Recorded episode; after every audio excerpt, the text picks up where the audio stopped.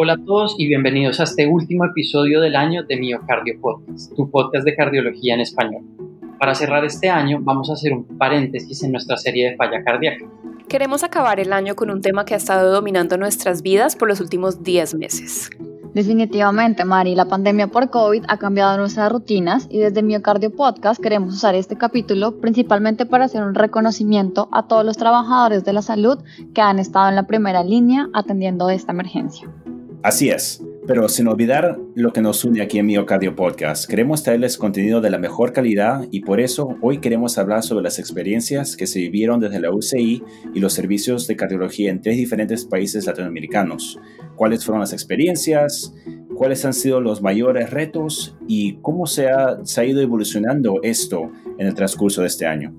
El día de hoy, para este capítulo, traemos a tres super invitados. Por primera vez en Miocardio Podcast vamos a tener un conversatorio con tres líderes en el campo de cardiología de México, Paraguay y Colombia. Cínico. Eh, entonces podemos comenzar presentando a la doctora Carolina Guerrero Pando. Ella es cardióloga y electrofisióloga, eh, egresada del Instituto Nacional de Cardiología Ignacio Chávez. La doctora Guerrero es eh, staff de cardiología y electrofisiología en el Centro Médico ABC en la Ciudad de México y durante esta pandemia ha estado prestando sus servicios en la unidad temporal para COVID. así que doctora Guerrero, bienvenida a Miocardio Podcast. Muchísimas gracias por la invitación.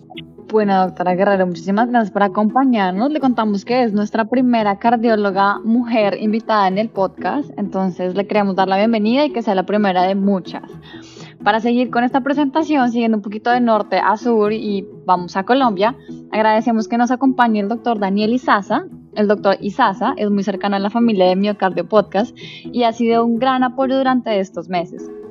El doctor Izaza es cardiólogo intensivista, director de la Unidad de Cuidado Intensivo Coronario de la Fundación Cardioinfantil desde el año 2002. sirvió como coordinador del programa de especialización en cardiología por 24 años y se ha desempeñado como jefe del Departamento de Cardiología, de cardiología en la Clínica Shayo por dos años y en la Fundación Cardioinfantil por nueve años.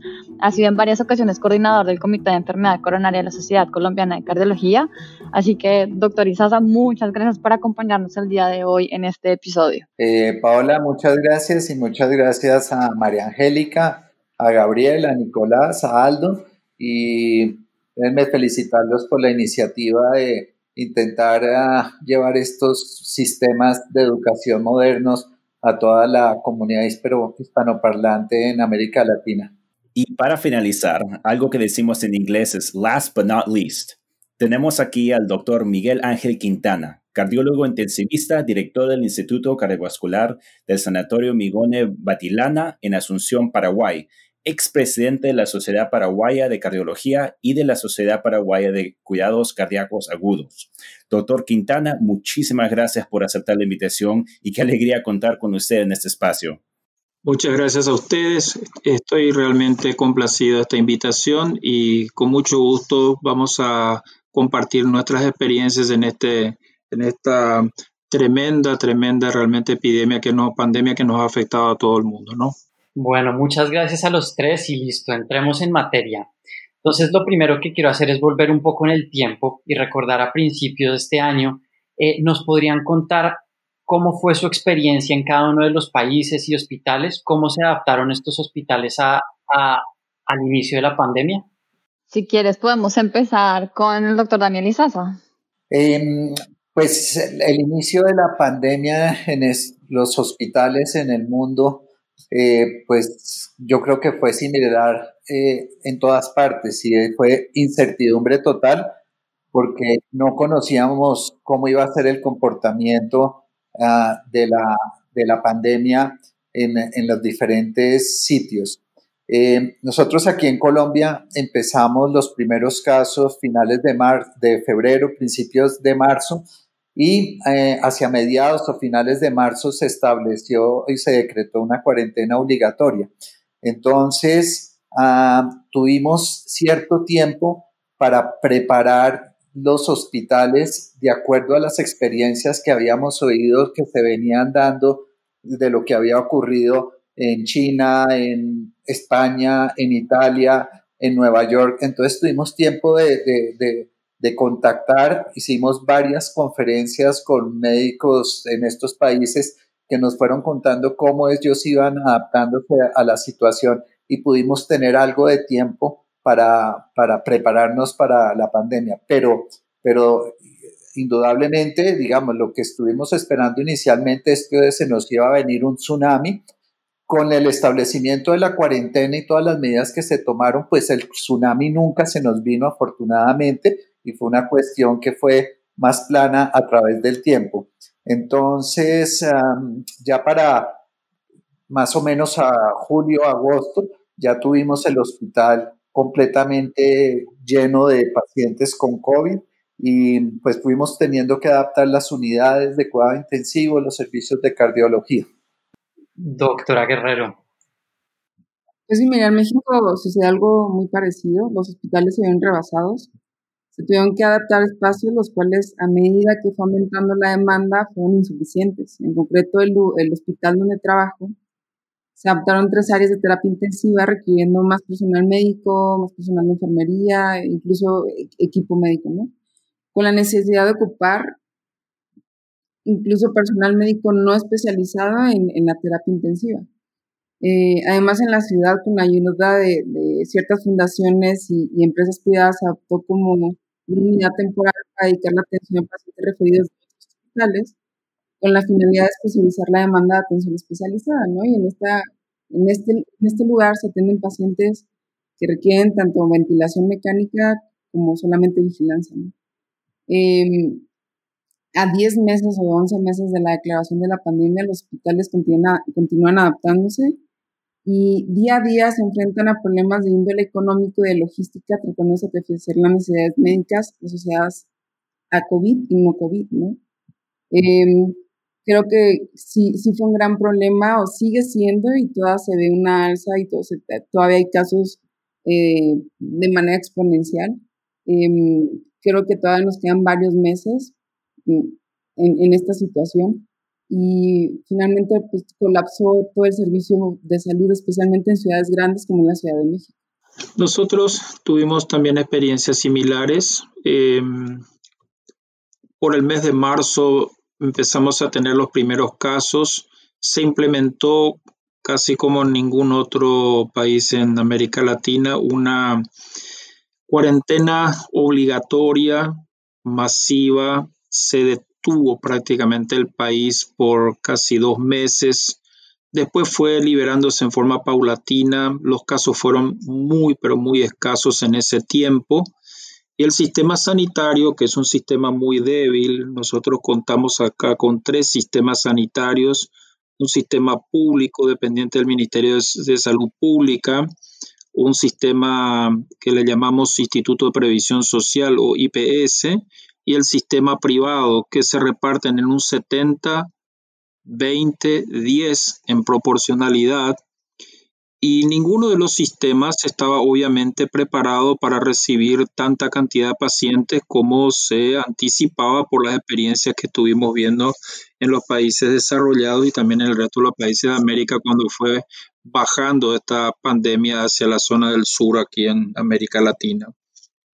El sistema se preparó, se trató de fortalecer construyendo algunos hospitales prefabricados, se hizo en tiempo récord, fue un gran logro, y también se construyeron unidades de cuidados intensivos.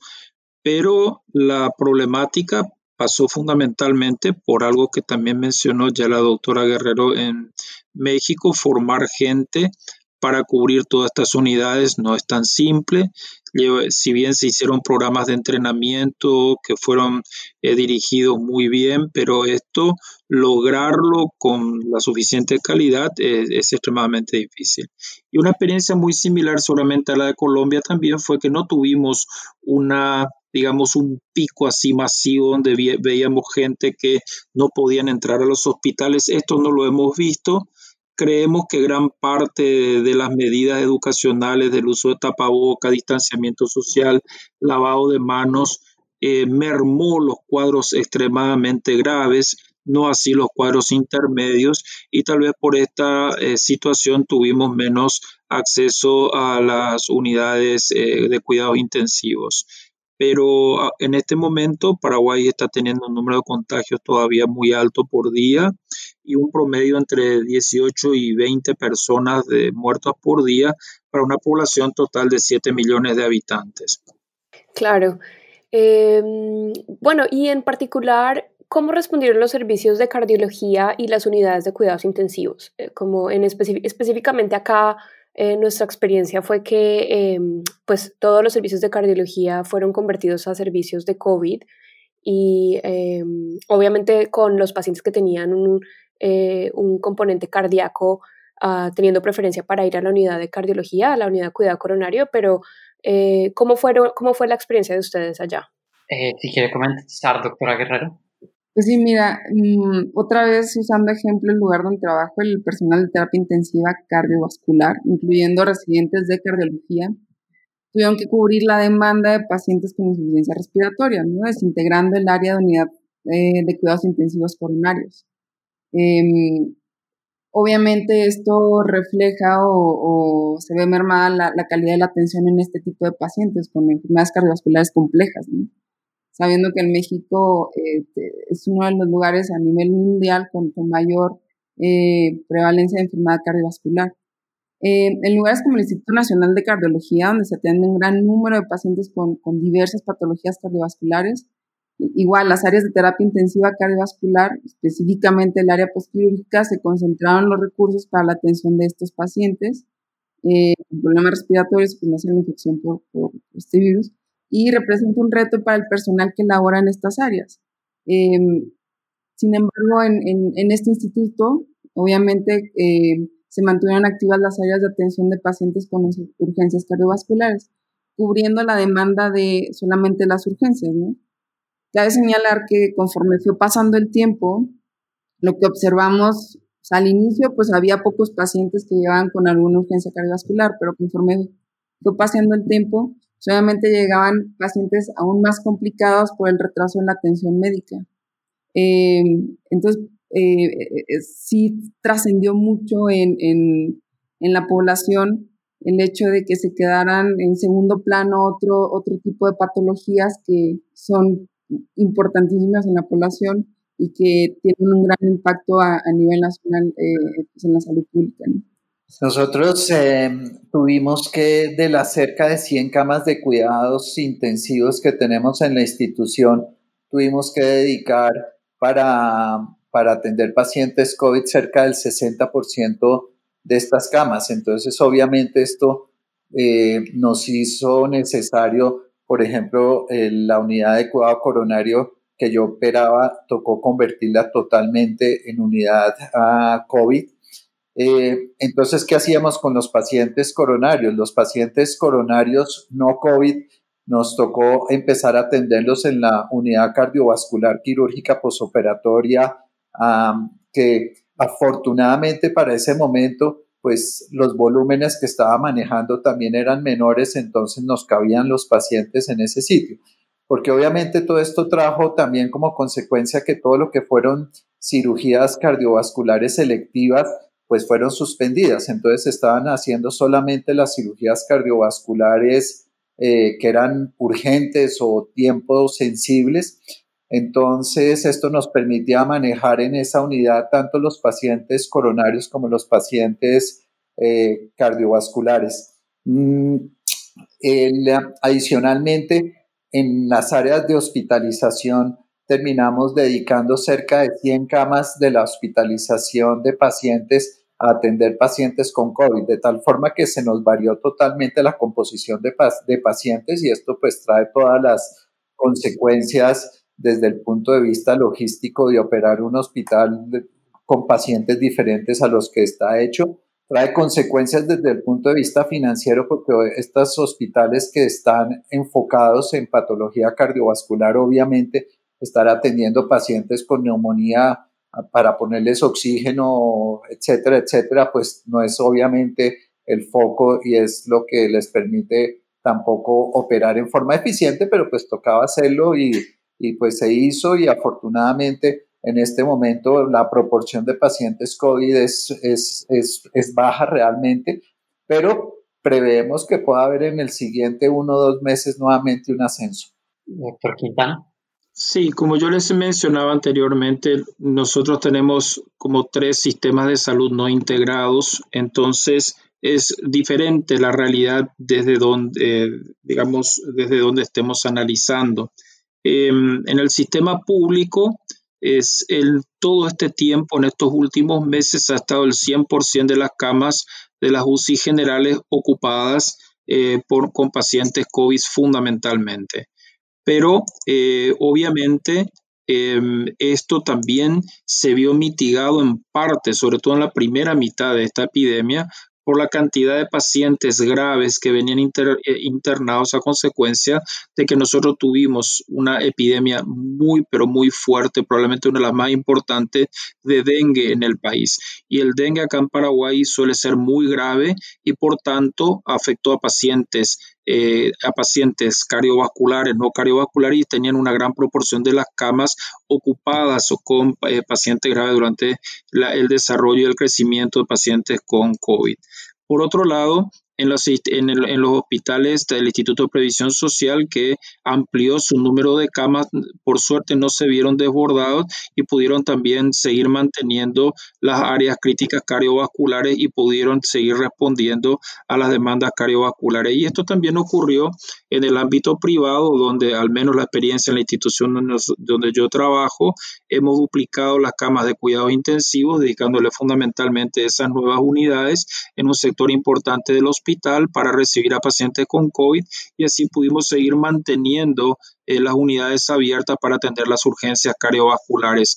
Y nunca negamos incluso las chances de poder aislar a los pacientes quienes venían bajo alta sospecha clínica de COVID y si tenía una patología cardiovascular aguda, eh, aún como forma de presentación o, como acompañante de un cuadro respiratorio grave, nosotros los cardiólogos intensivistas intentamos eh, darle soporte a este tipo de pacientes y acompañarlo hasta su total recuperación pero em, sí notablemente tuvimos en un inicio una caída muy, pero muy marcada de las consultas a los departamentos cardiovasculares eh, por patología cardiovascular aguda y esto generó una gran preocupación no solamente en el país, sino en la comunidad internacional.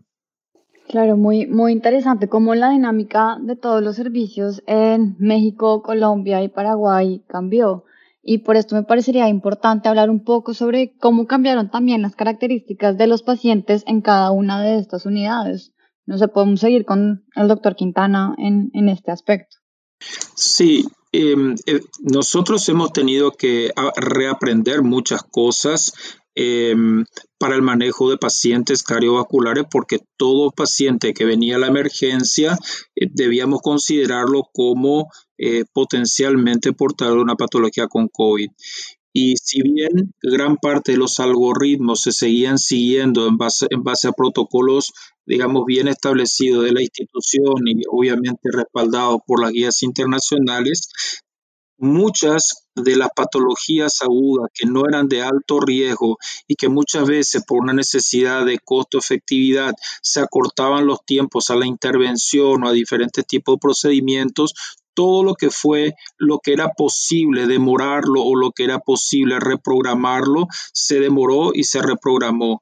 Y obviamente aquellas patologías que tenían una extrema gravedad en su forma de presentación o aquellos síndromes coronarios agudos con elevación del ST, desde el primer momento actuamos como están recomendados por, la, por las guías. No hemos modificado por el, el, hecho de tener una patología con COVID el manejo de los síndromes coronarios agudos, salvo aquellos pacientes de riesgo intermedio o bajo sin elevación del ST en quienes con tratamiento médico los pacientes suelen andar muy bien y si se podía demorar las intervenciones se demoraron o se reprogramaban para más adelante en caso de necesidad.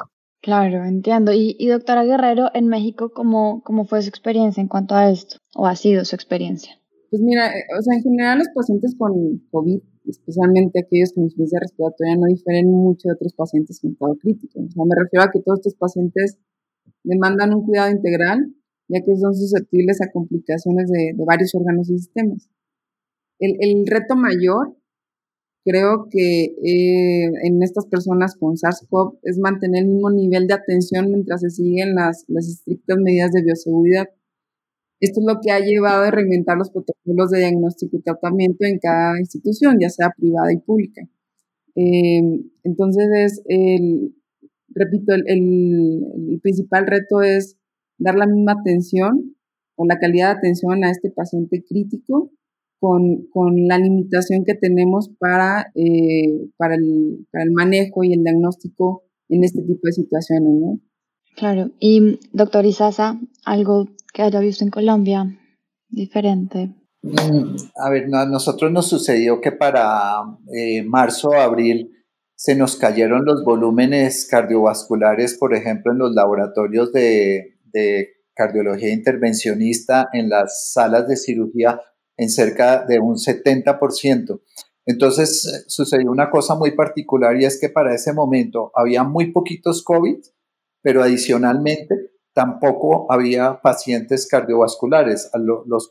las, cirugías todas se habían, las no urgentes eh, se habían aplazado y por otro lado, evidentemente las personas, los pacientes tuvieron temor de consultar y se cayó toda la consulta eh, de pacientes, por ejemplo, con síndromes coronarios agudos. Entonces, esto fue una variación bien importante que observamos.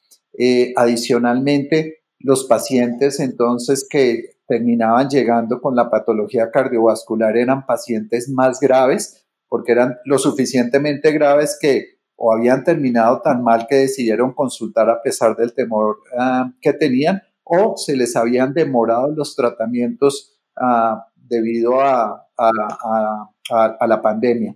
Y la otra cuestión importante que hemos observado y que estoy viendo muy recientemente en la unidad es que como el temor de los pacientes todavía persiste a las consultas, están consultando tarde los síndromes coronarios agudos y esto está generando que cuando consultan se hayan salido de los tiempos óptimos de intervención para hacerles sus procedimientos, de tal forma que llegan los pacientes con más compromiso ventricular izquierdo y estamos viendo pacientes mucho más graves. Yo creo que esto va a traer como consecuencia una epidemia de pacientes en falla cardíaca necesitando tratamientos avanzados para falla cardíaca en el curso de los siguientes meses.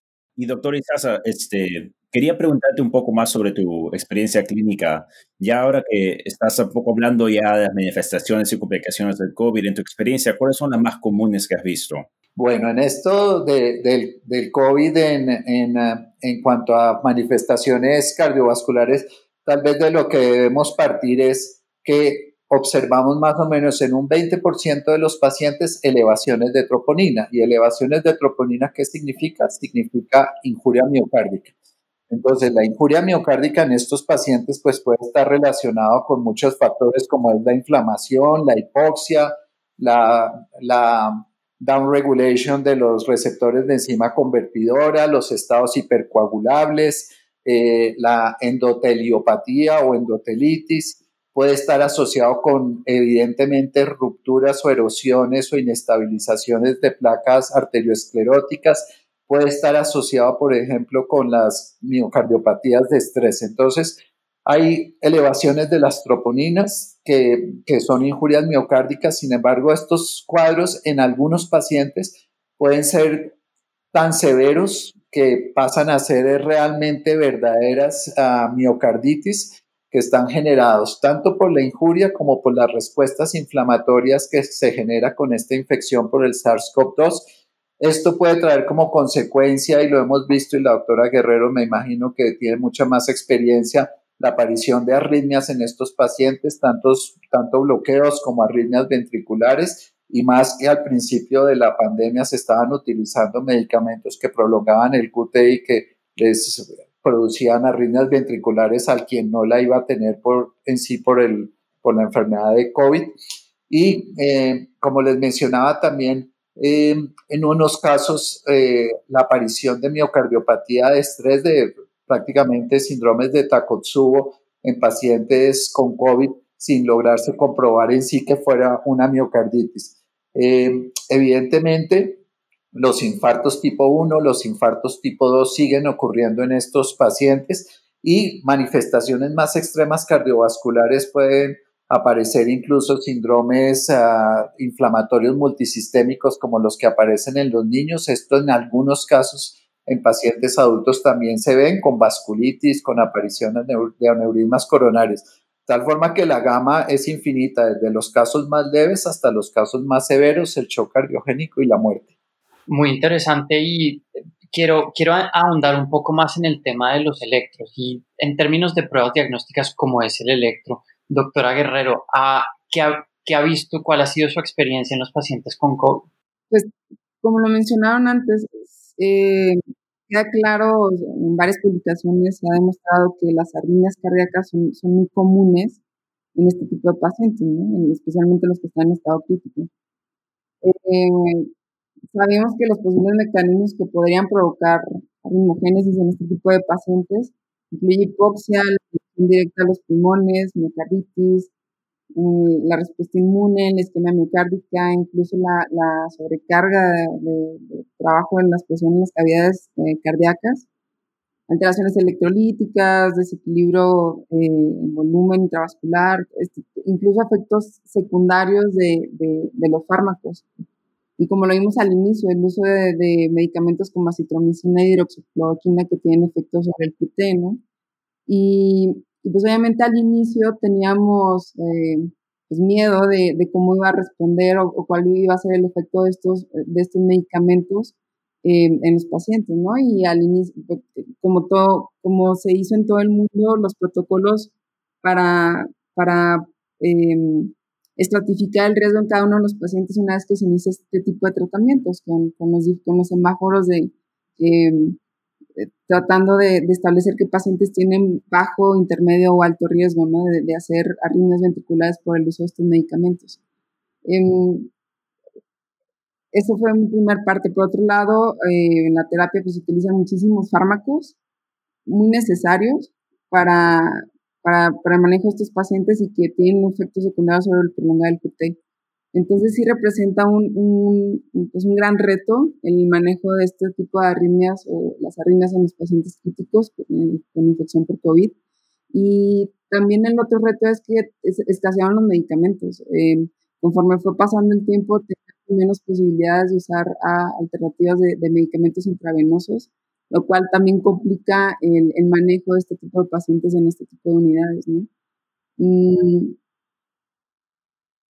es como parte del seguimiento o, creo que, es importante usar la telemedicina para poderle dar seguimiento a pacientes incluso desde casa. Y el uso de dispositivos de monitorización cardíaca, portátiles como eh, el reloj, el, iWatch, este tipo de, tecnología, nos ayuda a limitar la exposición de los pacientes y, y limitar el contagio, ¿no? Entonces, a nivel ambulatorio creo que tenemos mucha materia o, tenemos muchas herramientas que nos pueden ayudar a monitorizar mejor este tipo de pacientes. Pero eh, sin duda sí es uno de los principales problemas musculares en este tipo de pacientes en estado crítico, ¿no? Las arritmias cardíacas, por todos los mecanismos que, que acabamos de mencionar. Claro, y doctora Guerrero, entre los diagnósticos diferenciales para infarto miocárdico, que usted mencionó como la miocarditis, Takatsubo. Eh, en su experiencia, ¿cuál fue la prevalencia de estos casos eh, durante el COVID? ¿Qué, como cuál, ¿Cuáles fueron los que usted vio más frecuentemente en sus pacientes? es difícil tener una incidencia o este tipo de, datos porque no contamos con, un registro, pero em, los casos de miocarditis o Takotsubo, los que vi como definitivo fueron muy pocos. La mayoría fueron síndromes coronarios agudos. Em, creo que, que, siempre, o como, incluso no, no en este, aunque no sea el contexto en esta pandemia, siempre los esfuerzos diagnósticos deben estar encaminados a descartar el infarto igual miocardio, que es la patología eh, más frecuente, ¿no? Considerando que eh, la prevalencia de, obesidad, diabetes, hipertensión en la, en la población mexicana y el proceso proinflamatorio de infección, eh, pues propician más a los eventos coronarios agudos. Mm, existen muchos, sí en la literatura, sea en la literatura mundial existen reportes de casos de miocarditis y Takotsubo, sin embargo, debemos de recordar que estos diagnósticos son de descarte y como parte del abordaje es necesario conocer, uno, la anatomía coronaria, es decir, los pacientes deben ir cateterismo para poder eh, diagnosticar este tipo de patologías por descarte. Y en el caso de la miocarditis, por ejemplo, el papel de la resonancia magnética es crucial, por lo que establecer el diagnóstico eh, en un paciente críticamente enfermo es aún más difícil, ya que por las condiciones obviamente no se van a poder trasladar para realizarse una resonancia magnética y tener el diagnóstico definitivo de la miocarditis, ¿no? o no en todo se podrá hacer el, cateterismo para, para, descartar o para llegar al diagnóstico definitivo también de Takotsubo. Entonces, em, es, va a ser, muchos de estos pacientes se quedan con un diagnóstico probable de miocarditis o de diagnóstico probable de Takotsubo y em, ya que, como les dije, el llegar al diagnóstico definitivo es, es difícil. Y lo más importante y los que llevan a una mayor trascendencia clínica es el síndrome coronario agudo, ¿no? Obviamente la elevación del ST, pues no cabe duda. Claro, y doctor Quintana, siguiendo un poco la respuesta del doctor Isaza previamente y ahorita la de la doctora Guerrero, una pregunta para usted en particular es cómo valorar el paciente con dolor de pecho y troponinas elevadas para evitar que todos los pacientes vayan al laboratorio de cateterismo, ya que hay un grupo importante de pacientes con COVID, incluso con ST elevado, que no tienen una enfermedad arterial obstructiva. Sí, indiscutiblemente eh, es tal vez una de las preguntas más difíciles de contestar con precisión. Hemos visto que gran parte, una proporción considerable de pacientes con COVID tienen elevación de troponinas. Y esta injuria ha sido uno de los temas de gran análisis, de gran debate y de eh, desafíos para los cardiólogos interpretar qué está pasando con un paciente en particular, porque si tomamos una conducta muy conservadora, podemos dejar que evolucione un infarto con daño ventricular. Y hemos visto que justamente estos pacientes que tienen elevación de troponina son los pacientes que más complicaciones tienen en gran parte de todos los registros, como un registro reciente que se presentó en el Congreso Europeo de Cardiología y que, bueno, eh, mostraban claramente la, alta tasa de complicaciones en pacientes con troponinas elevadas. Pero una cosa que creo que es muy importante con respecto al, al uso de troponinas y a la injuria miocárdica es que muchas veces nos olvidamos de establecer el contexto clínico de los pacientes. No es lo mismo tener troponina elevada en un paciente con fibrilación auricular, con insuficiencia cardíaca previa, preexistente en el paciente o con una insuficiencia cardíaca aguda. Y no es lo mismo tampoco la dinámica, el comportamiento dinámico de las troponinas. Entonces me parece que es muy importante hacer los deltas de troponinas, correlacionar con la prevalencia pretest de una determinada enfermedad y tratar de construir una hipótesis diagnóstica con más elementos y no solamente eh, con las troponinas. En, mi opinión, también los pacientes con supra-ST pueden, tener, pueden ser de mucha ayuda la utilización de un ecocardiograma, un estudio de imágenes que es relativamente rápido de obtener. Hoy se pueden incluso grabar las imágenes y eh, remitirlo a una persona con mayor grado de entrenamiento para que pueda hacer una lectura más precisa que la que puedan hacer aquellas personas que hacen ecofocus o ecoscan y que esto ha sido también motivo de mucha preocupación, la falta de un adecuado entrenamiento de las personas que valoran a estos pacientes. De manera que si sumamos variables, posiblemente vamos a limitar innecesarios estudios de hemodinamia, pero también tenemos que ser muy cuidadosos de que efectivamente hay pacientes que no los van a necesitar y en muy, forma muy precoz porque si el pronóstico va a ser muy malo. A mí me ha interesado mucho seguir en la literatura las causas de mortalidad en los pacientes con COVID. Y hasta no hace muy poco tiempo los reportes y las causas de muerte han sido muy vagos, muy pocos precisos. He seguido con mucha atención en, el último mes algunas publicaciones sobre miocarditis en particular y ha sido muy interesante algunas publicaciones que salieron en la, en la, revista de la European Society of Cardiology de Filer, donde encontraron que una proporción interesante de pacientes, por ejemplo, tenían miocarditis sin virus intracitoplasmático, señalando la posibilidad de que, la, las miocarditis en pacientes con COVID se deben más a un mecanismo autoinmune y donde el clearance viral es muy rápido, dado que es un virus más intracitoplasmática y no necesariamente con incorporación del genoma al DNA. Por eso, en muchas biopsias endomiocáricas puede no encontrarse seguramente, eh, digamos, parte del genoma viral, como lo podemos ver en algún parvovirus B19, pero daños al, al antígeno de histocompatibilidad mayor puede generar mecanismos de enfermedad autoinmune y tal vez explicar la respuesta que se ha visto en el recovery a pacientes tratados con corticoides, en pacientes graves y que posiblemente también hayan tenido algún impacto sobre la miocarditis. Entonces, me parece muy importante eh, tratar de comprender que las miocarditis pueden estar soslayadas en el caso de COVID, pero también sabemos que la, patología cardiovascular coronaria es muy alta, entonces eh, cuando tenemos alguna duda, estudiar a un paciente creo que no debería ser, eh, no debería ser un problema. Y si el paciente permite cierta estabilidad, podría eventualmente ante una duda intermedia utilizarse una angiota coronaria o una resonancia que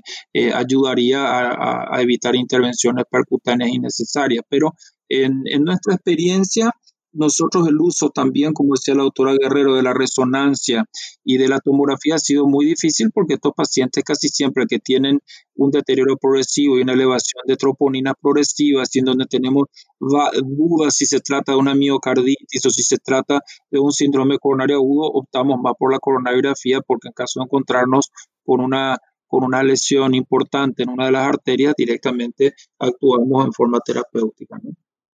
Doctor Quintana, increíble ese punto ah, de, la, ¿cómo puedo decir?, de, ese proceso autoinmuno que posiblemente también está ah, contribuyendo a, los mecanismos de daño de, cardíaco de COVID.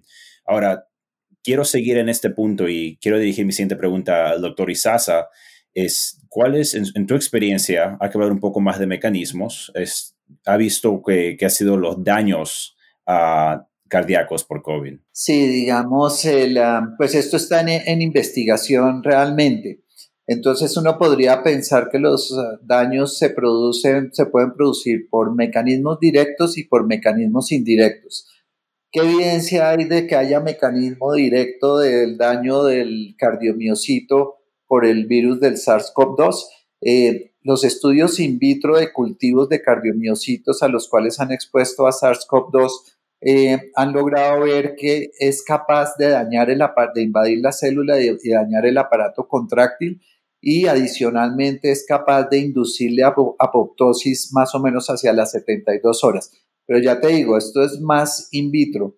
In vivo son realmente pocas las autopsias en las cuales se ha logrado demostrar el virus Ah, dentro del miocito. Entonces, entonces no podemos descartar de que definitivamente algo del daño sea por un mecanismo directo.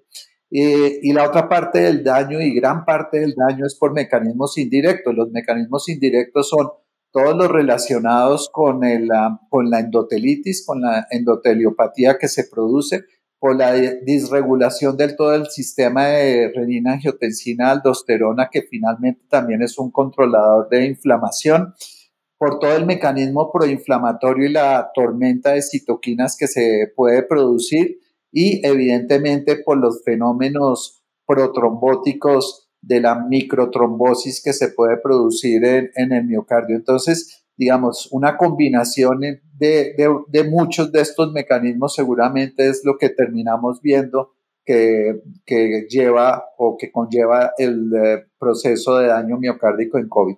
Es muy interesante esta respuesta y quiero, quiero volverme al tema de la resonancia.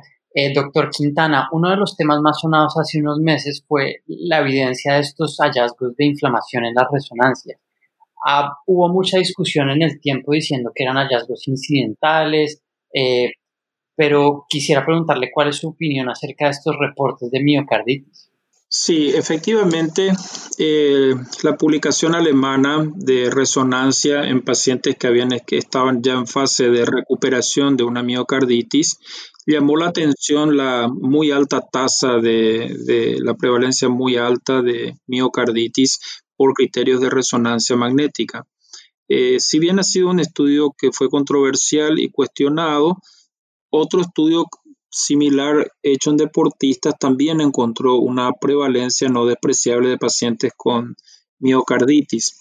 Ahora el punto es también esto nos obliga a replantearnos qué queremos de cuando hablamos de miocarditis, de qué estamos hablando. Si utilizamos los criterios estrictos de Dallas, posiblemente aquí eh, no, no, podríamos aplicar el concepto estricto de miocarditis y seguramente esto pondría mucho en duda los hallazgos de la resonancia. Pero también debemos entender que no todas las miocarditis son similares, no todas son iguales y que evidentemente los mecanismos no son iguales. Esto nos obliga a repensar a la, miocarditis, eh, no solamente en términos diagnósticos, sino también en términos pronósticos. Em, ese estudio no, ha tenido todavía un seguimiento a largo plazo, no sabemos cuál va a ser el impacto que tenga eh, sobre cuál va a ser la repercusión final. Sí era interesante, más allá de los hallazgos estructurales sobre el tejido miocárdico, el hecho de haber encontrado volúmenes ventriculares aumentados y una masa ventricular aumentada. Sí, entonces, eso eh, implica que la repercusión sobre el sistema cardiovascular es importante en pacientes con COVID y seguramente vamos a tener que trabajar sobre un replanteamiento de que el COVID no es una enfermedad respiratoria, que es una enfermedad sistémica con una temprana manifestación respiratoria porque lógicamente es el primer órgano de choque cuando existe una, ah, digamos, aspersión o una, una, un ingreso de gérmenes eh, a través de la vía aérea superior y eso extendiese a la vía inferior. Pero que luego que esto se disemina, empiezan a aparecer todos estos fenómenos inflamatorios y trombóticos que muy bien lo estuvo describiendo Daniel antes que yo y que seguramente interjuegan en, digamos, en los procesos de elevación de troponinas y en las injurias miocárdicas. De manera que, sin lugar a dudas, las miocarditis existen. Eh, creo que vamos a tener que redefinir esto, creo que vamos a tener que hacer una estratificación de cuáles son seguramente los pacientes quienes van a andar mal y un proceso inflamatorio con microtrombosis eh, seguramente eh, van a tener también que necesitar intervenciones específicas. Esto necesitamos conocerlo para poder dirigir mejor las herramientas terapéuticas en el futuro, ¿no? Sí, claro que sí. Y, doctor Isaza, yo volviendo también al tema del de, eh, el estado de hipercoagulación, em, me gustaría que nos, nos, nos, hablara un poquito más acerca del COVID y, las indicaciones para utilizar anticoagulantes, eh, porque personalmente recuerdo que eh, eso fue una de las cosas que más me marcó cuando estaba viendo estos pacientes que eh, continuamente se les trombosaban las líneas de la terapia de reemplazo renal continua. Em, ¿Nos puede, por favor, como dar, dar, su punto de vista acerca de esto? Sí, María Angélica, em, desafortunadamente, llevando ya todo el tiempo que se lleva, poderte dar una respuesta absolutamente precisa de cuál es una estrategia probada en un estudio clínico que sea la definitivamente adecuada para anticoagular estos pacientes, no se sabe aún. Em, hemos visto muchos estudios de anticoagulación en, COVID, pero han sido más estudios observacionales, incluyendo los eh, tal vez eh, más renombrados que son los estudios que salieron de, del grupo de Mount Sinai, que es un estudio observacional en el cual definitivamente vieron que no pacientes randomizados, sino pacientes en la práctica a los cuales a unos les ponían anticoagulación, a otros no los anticoagulaban, no sabemos por qué. Eh, definitivamente los desenlaces eran mejores en los pacientes anticoagulados que en los pacientes no anticoagulados. Mm, tampoco sabemos si la anticoagulación terapéutica o la anticoagulación profiláctica, cuál de las dos es mejor. La calidad de los estudios eh, en, COVID, desafortunadamente, en estos primeros uh, periodos de la pandemia, ha sido realmente mala. Se salvan pues el, el Recovery, el Solidarity, estos estudios, pero pero los demás no han sido de buena calidad. En este momento lo que uno recomendaría que es que un paciente con COVID que esté hospitalizado debe estar anticoagulado, preferiblemente con heparina de bajo peso molecular, a dosis profiláctica. Eh, un paciente en el cual se sospecha que esto, que su situación pasó a tener trombosis venosa o tromboembolismo pulmonar eh, o comprobado o altamente sospechado, pues en ese paciente totalmente indicado que se pase a una dosis de anticoagulación terapéutica. Lo de las dosis intermedias lo discutíamos como en marzo o en abril en un webinar con, con, Miguel Ángel. Eh, sigue estando en el limbo porque no hay ningún estudio que compruebe que esa dosis tenga algún sustento en este momento. Están, como les decía, varios estudios eh, en curso eh, probando si la heparina de bajo peso molecular o de, en dosis terapéutica, en dosis profiláctica, incluso comparándose con eh, anticoagulantes directos como la pixaban. Entonces, estos pacientes hay que anticoagularlos, todavía no sabemos cuál es la forma perfecta de hacerlo. Bueno, y doctora Guerrero, saltándonos un poquito hacia el futuro, eh, yo sé que eso está en estudio y aquí todos sabemos que hay varios grupos trabajando en esto, pero ¿cuál considera usted podrían llegar a ser las consecuencias más importantes a largo plazo en pacientes con COVID, eh, bueno, que tuvieron COVID desde el punto de vista cardiovascular?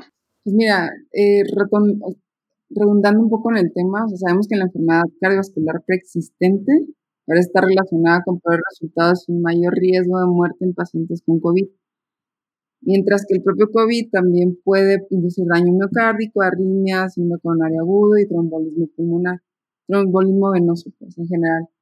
La principal preocupación es el desarrollo y la progresión de hipertensión pulmonar. Ya sabemos que, que el órgano afectado principalmente es el pulmón y tenemos evidencia clara que la hipertensión arterial pulmonar en la fase se presenta desde la fase aguda de la infección. Esta hipertensión es multifactorial, ¿no? Incluye, incluye la presencia de microtrombosis, colapso pulmonar, vasoconstricción pulmonar, hipoxemia y, algunos otros factores. Sin embargo, las secuelas del COVID a nivel pulmonar, la fibrosis en específico, podía perpetuar este estado de hipertensión pulmonar, llevando a complicaciones graves como insuficiencia cardíaca y esto de manera crónica, ¿no? Entonces yo creo que eh, tenemos que esperar este tipo de complicaciones a largo plazo en los próximos años en todos estos pacientes sobrevivientes a, a, a, este, a esta enfermedad, ¿no?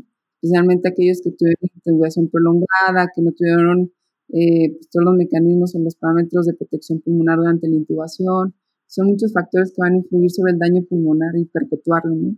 Y obviamente el, el, el efecto a, a, nivel cardíaco, ¿no? Especialmente con, con, la hipertensión y el daño sobre, sobre cavidades derechas. Bueno, y eh, doctor Quintana, a mí me gustaría saber cuál es su opinión acerca del uso de los inhibidores de la enzima convertidora de angiotensina o los IECAS, eh, porque hubo bastante controversia acerca de si se deberían continuar o no deberían continuar durante eh, una infección con COVID en los pacientes que tenían indicación para, para estar con, con IECAS. Afortunadamente, este año se eh, pudo presentar en, el Congreso de la Sociedad Europea de Cardiología el BRACE Corona Trial, un estudio que fue dirigido por, la Duke University y, y realizado en San Paulo. Y este estudio fue un estudio randomizado donde compararon en ambos brazos la utilización o no de, de mantener o de retirar los, los ACE, los inhibidores de la enzima convertidora o los ARA2 y no hubo ninguna diferencia eh, estadísticamente significativa en términos de mortalidad, complicaciones, aumento de la tasa de ventilación mecánica, etc. Por tanto, pareciera ser que no hay razón alguna para retirar este tipo de medicamentos porque es, es seguro, como bien se vino sosteniendo en gran parte de todos los, por todas las sociedades científicas del mundo. Es cierto que tenemos una, gran sospecha que los IECA podrían alterar el número de receptores de ACE2 que ya están afectados por, son digamos mecanismos fisiopatogénicos o etiopatogénicos que parecen razonables conceptualmente, pero en, por lo menos en los clinical trials y en los diferentes registros que hemos conocido, pareciera no haber afectado esto en las complicaciones o en los eventos adversos mayores, tanto cardiovasculares como no cardiovasculares en pacientes con COVID. Otra de las consecuencias de la pandemia fue, fue el cambio de los comportamientos de la gente uh, que consultaba a urgencias. Recuerdo este, aquí en el hospital, aquí en Beth Israel, pensar durante, durante el primer pico, ¿dónde están, ¿dónde están todos los pacientes? Ah, sabía que los wards, la guardia de, de, lo que era cardiología, el volumen estaba bajo, de urgencias también estaba bajo. ¿Cuál fue tu experiencia, doctor Quintana, en, uh, a respecto de eso ahí en Paraguay? Sí, efectivamente, nosotros también tuvimos eh, inicialmente una, una caída del número de consultas y de, y de, y de hacer cercanía de los pacientes con en busca de ayuda terapéutica o incluso hubieron casos de muerte súbita extrahospitalaria que ocurrieron porque demoraron la consulta a, los sistemas de emergencia o acercarse hasta los departamentos de emergencia con cuadro de síndrome coronario agudo. Les, les daba más temor contagiarse del coronavirus que eh, el cuadro que en sí mismo ya alertaba sobre cierta gravedad. Em, ha sido un problema, creo, muy, muy serio comunicacional eh, al inicio de la pandemia. Eso eh, hoy se ha revertido, ha sido muy interesante. Una publicación que ha salido en Lancet, donde justamente como la intervención comunicacional consiguió revertir parcialmente el número de consultas nuevamente a los departamentos de emergencia y sacarle el temor para que la gente vuelva nuevamente a acercarse a, a, lógicamente, pacientes quienes tienen insuficiencia cardíaca, dispositivos, toda una organización para el seguimiento de estos pacientes eh, fue mucho más compleja. Y también si los países que no tenemos tanta estructura sanitaria y tantos recursos sanitarios como para poder hacer un seguimiento domiciliario o tener tecnologías de monitorización, digamos, a distancia, como lo, seguramente ustedes allá en Estados Unidos disponen, obviamente eh, nos ha sido mucho más compleja el seguimiento de los pacientes cardiovasculares y organizar hospitales de día o eh, planificar cosas del sistema cardiovascular no ha sido una prioridad realmente de los sistemas sanitarios de nuestro país. Sí consideramos que estamos revirtiendo razonablemente la consulta a los departamentos cardiovasculares en esta parte final de la pandemia, básicamente. Sí, todo lo que hemos estado hablando, creo que podemos estar de acuerdo que a todos nos ha tocado adaptarnos a lo que ha traído esta pandemia.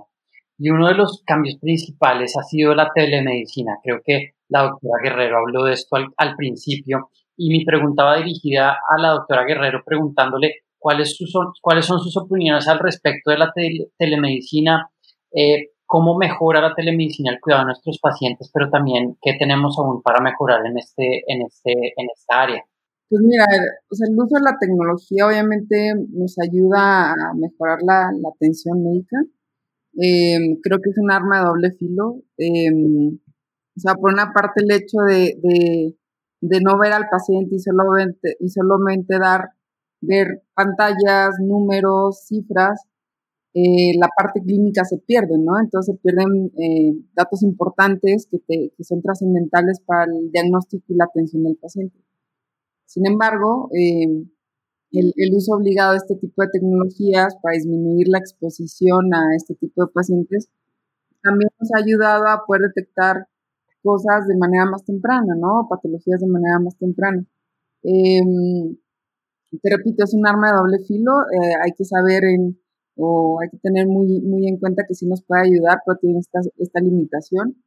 Em, en, específicamente en el tema de la monitorización cardiovascular, eh, creo que ha habido mucho avance en, en, la ciencia al respecto y, y, cada vez la tecnología nos ayuda a que sea más simple, probablemente más barata, sin embargo no lo suficientemente barata ni lo suficientemente accesible para que toda la población cuente con ello. ¿no? estamos, estoy hablando de que tengo pacientes y tenemos pacientes que tienen la capacidad de adquirir este tipo de tecnología, pero es el menos del 3% de la población a nivel nacional. El, el otro resto pues, no tienen capacidad o no tienen acceso a este tipo de tecnología, entonces pues es limitado y, no es trascendental la, la, mejora en la calidad de atención. O sea, la mayor parte de la población está desprotegida y, y creo que, que, que, todavía es un punto muy importante el, el que que esté muy limitada la atención médica a, la minoría o una minoría de la población. Sí, eso es muy cierto, sobre todo en países como nuestros países, ¿no? Que no todo el mundo tiene el acceso eh, a tecnologías avanzadas. Pero bueno, em, además de, pues obviamente de muchas de las limitaciones que el COVID puso en nuestras vidas, eh, yo siento que la investigación no fue la excepción. Y doctor Izaza, por eso le queríamos preguntar a usted, eh, y bueno, nosotros sabemos que todos ustedes, además de sus responsabilidades clínicas, también hacen investigación.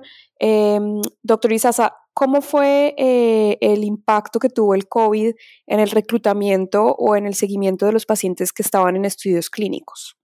Sí, y la, respuesta no sería a cómo fue, sino a cómo es, porque sigue totalmente afectada en forma profunda el desarrollo de los estudios clínicos. Obviamente el reclutamiento de los pacientes se volvió muy complicado los pacientes que estaban en estudios clínicos que requerían venir a los hospitales para hacer infusiones de medicamentos o administrar medicamentos o hacerles sus visitas de control. Obviamente, eh, los pacientes ya no querían venir al hospital, eh, de tal forma que muchos de los estudios clínicos en los cuales se podía hacer eso se, pausaron y, siguen pausados y, y van a estar pausados todavía un buen tiempo.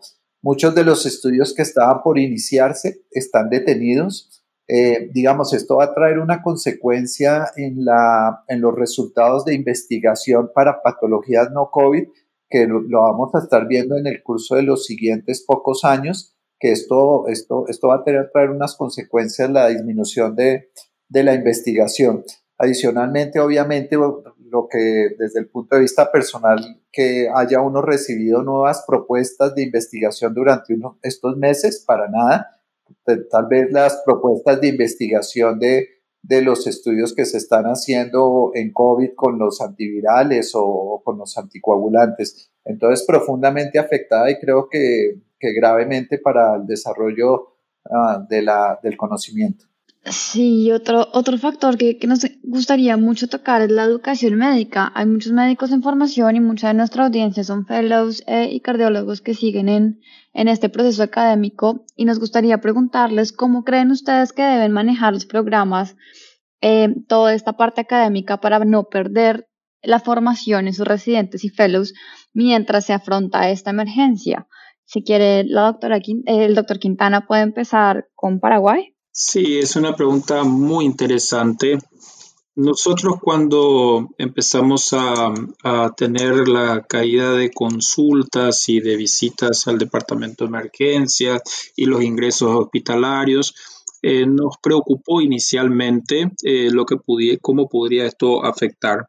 Sin embargo, a los programas educacionales. Sin embargo, nosotros eh, hemos hecho un, acomodamiento muy rápido porque la necesidad que teníamos de aprender de esta enfermedad ha sido muy rica para, para los, residentes y por otro lado, la necesidad de un aprendizaje de cómo cuidarse, eh, la revisión de los protocolos de bioseguridad, la, la participación en las organizaciones eh, de las emergencias, de las unidades de cuidado intensivo, la colaboración con áreas eh, eh, críticas cuando no son específicamente de la especialidad, pero que están de alguna manera vinculadas con la especialidad de cardiología en particular. Y por otro lado, el, hecho de no interrumpir todo lo que sean las actividades rutinarias como las reuniones clínicas, las reuniones de, digamos, de análisis de literatura, de publicaciones científicas, el acompañar a los congresos de manera virtual, participar de actividades científicas. Y cuando se dinamizó rápidamente esto, cuando se liberó y se descomprimió nuevamente la cuarentena, nosotros volvimos prácticamente eh, a una rutina. Nosotros no, en ese sentido, no hemos sido afectados, pero sí otras áreas educativas, las quirúrgicas, etcétera, o incluso los fellowships para áreas más específicas, como por ejemplo cardiología intervencionista o electrofisiología, obviamente hubo que eh, reprogramar los tiempos de entrenamiento porque eh, va a afectar al número de procedimientos requeridos para tener un entrenamiento apropiado. Claro. Doctora Guerrero, ¿y esto en México cómo, cómo lo ha visto? Pues eh, sí ha afectado significativamente la, la, el nivel de, de, educación, especialmente a los residentes. Eh, no debemos de perder las bases teóricas. O sea, actualmente existe la tecnología en telecomunicación que hace posible mantener videoconferencias prácticamente en tiempo real, porque por lo que es factible mantener el programa de estudio, ¿no? En la base teórica. Eh, sin embargo, sí existe la parte práctica para lo cual la solución es más complicada. Em, creo que los hospitales deben lograr una mejor reestructuración, delimitar y equipar un área en cada hospital con el objetivo de atender pacientes COVID, manejado desde luego por especialistas y residentes en terapia intensiva y especialidades afines, ¿no? Medicina interna, anestesio, urgencias.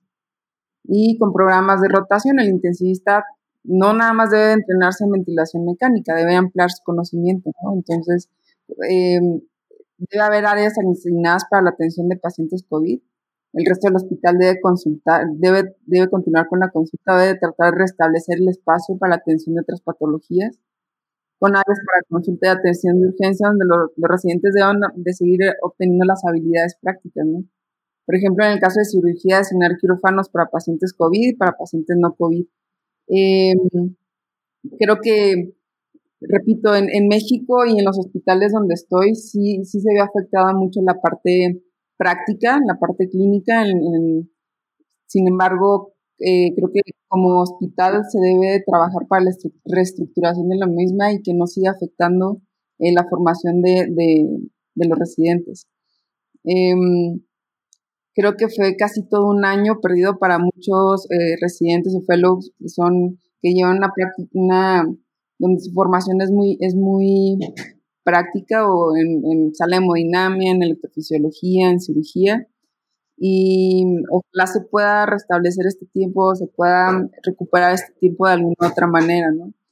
Pero creo que, lo repito, lo más importante ahorita es hacer esta reestructuración para que, para que las consecuencias o, el, o la formación de estas personas no, no siga repercutiendo para el próximo año. Claro. Y finalmente, doctor Isaza, ¿cuál es su opinión sobre este tema y cómo se ha visto en Colombia esto? Yo creo que la afectación principal, por lo menos en el área de que tengo más contacto, que es con los fellows de cardiología, fue durante los iniciales tres o cuatro meses entre la incertidumbre y el pánico. Definitivamente la práctica eh, clínica se disminuyó sustancialmente. Esto dio pie para que se incrementara proporcionalmente toda la parte de conferencias eh, virtuales, lo cual pues en parte suplía en algo eh, alguna de, esta, de estas falencias.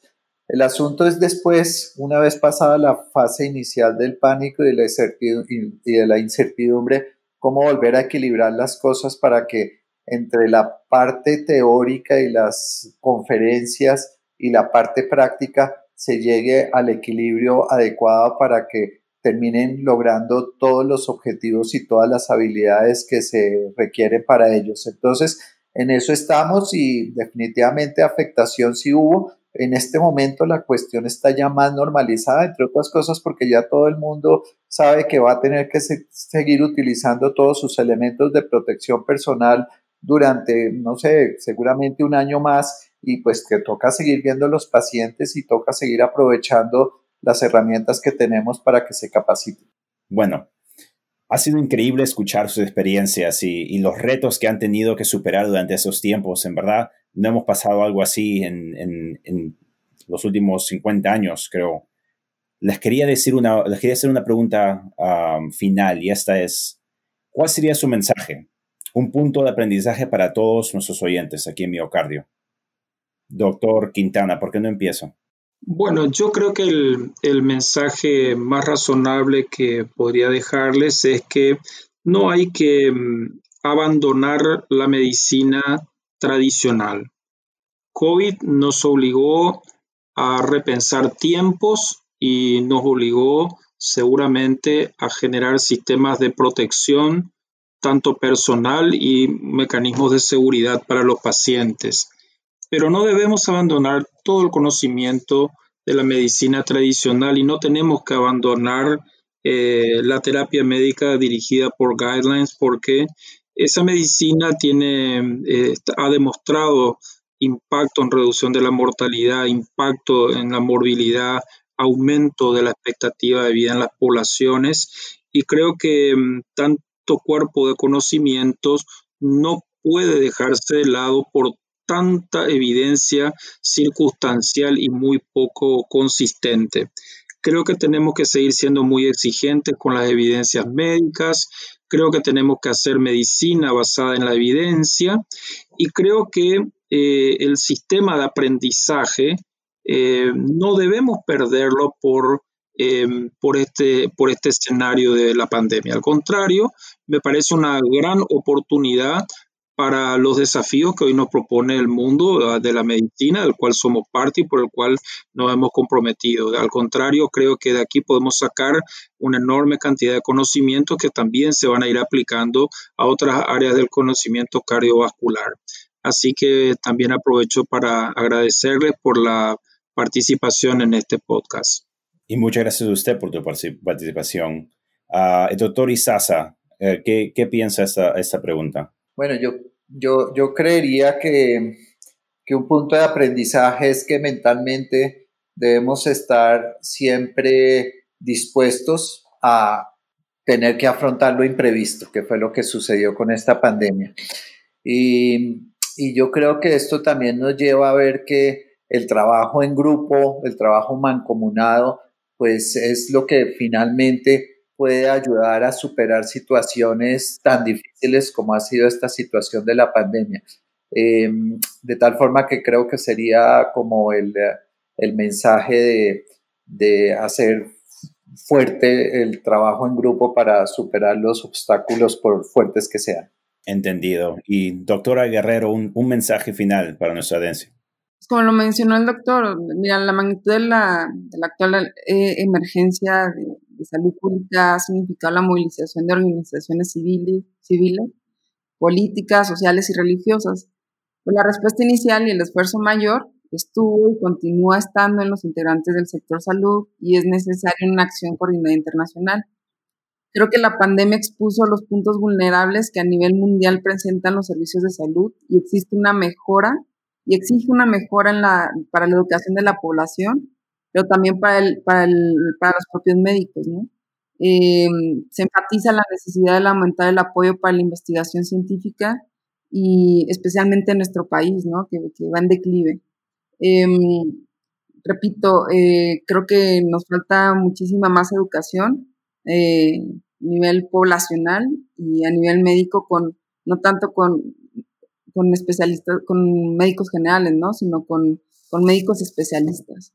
Eh, y creo que esto no nada más fue en México, no nada más fue en países de, tercer mundo eh, esta problemática, sino también en países de primer mundo la, la, necesidad, la necesidad de especialistas eh, pues fue grande y nos rebasó, ¿no?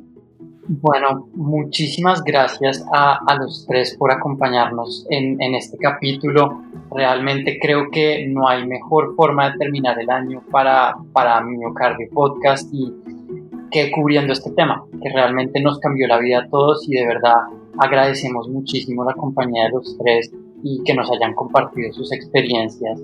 Eh, doctora Guerrero desde México, doctor Quintana desde Paraguay y doctor Izaza desde Colombia. Realmente muchas gracias por acompañarnos, compartir la experiencia, el conocimiento. Y quiero aprovechar también este momento para agradecerles a, a ustedes tres y a todo el resto de los trabajadores de la salud por todo lo que hacen día a día eh, y que han hecho durante esta pandemia. Realmente todos los que nos oyen que trabajan en la salud merecen este reconocimiento por eso queríamos cerrar el año con este capítulo especial. Totalmente de acuerdo, Nico. Eh, muchas gracias a nuestra audiencia y a ustedes por participar en este capítulo. Eh, y para cerrar, recuerden estar conectados con la fecha del lanzamiento del nuevo episodio. Seguiremos con nuestros capítulos tradicionales en la serie de Falla Cardíaca y el próximo año se vienen muchísimas sorpresas con capítulos especiales. Para esto, continúen atentos a nuestras redes sociales, arroba miocardiopod en Twitter y mío slash cardiopodcast en Facebook e Instagram También díganles a sus amigos y conocidos que se unan a la comunidad de Miocardio Podcast para que ésta siga creciendo. También nos encantaría recibir su retroalimentación acerca de, de estos episodios. Uno de nuestros oyentes nos propuso este capítulo de COVID y cardiología, así que escríbanos y estaremos leyendo sus comentarios y propuestas. Con esto nos despedimos y recuerden que Miocardio Podcast es su podcast de cardiología en español. Chao.